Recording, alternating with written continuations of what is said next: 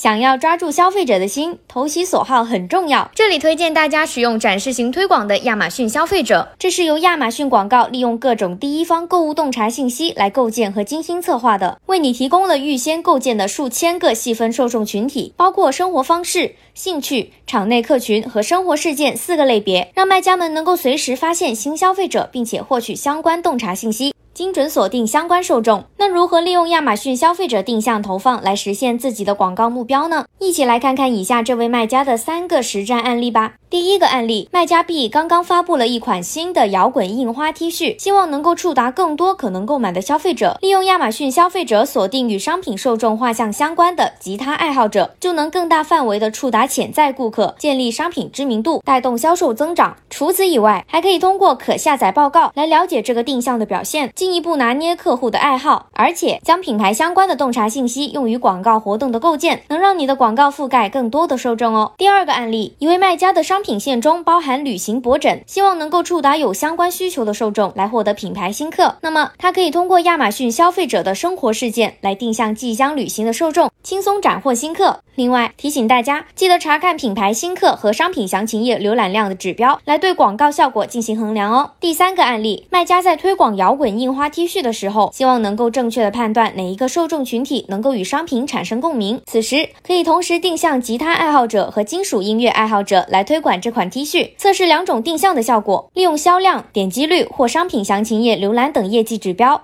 就能判断出商品能更加抓住哪一个受众群体的心了。如果是定向了金属音乐爱好者的广告效果更好，则可以在商品投放和在营销浏览定向的时候，选择相关乐器等商品和浏览受众了。那么，以上就是本次的分享了。想进一步获得展示型推广的使用指南吗？在音频下方评论区留言“定向投放案例”来获取更多的干货资料吧。记得关注我们。下一次再见哦。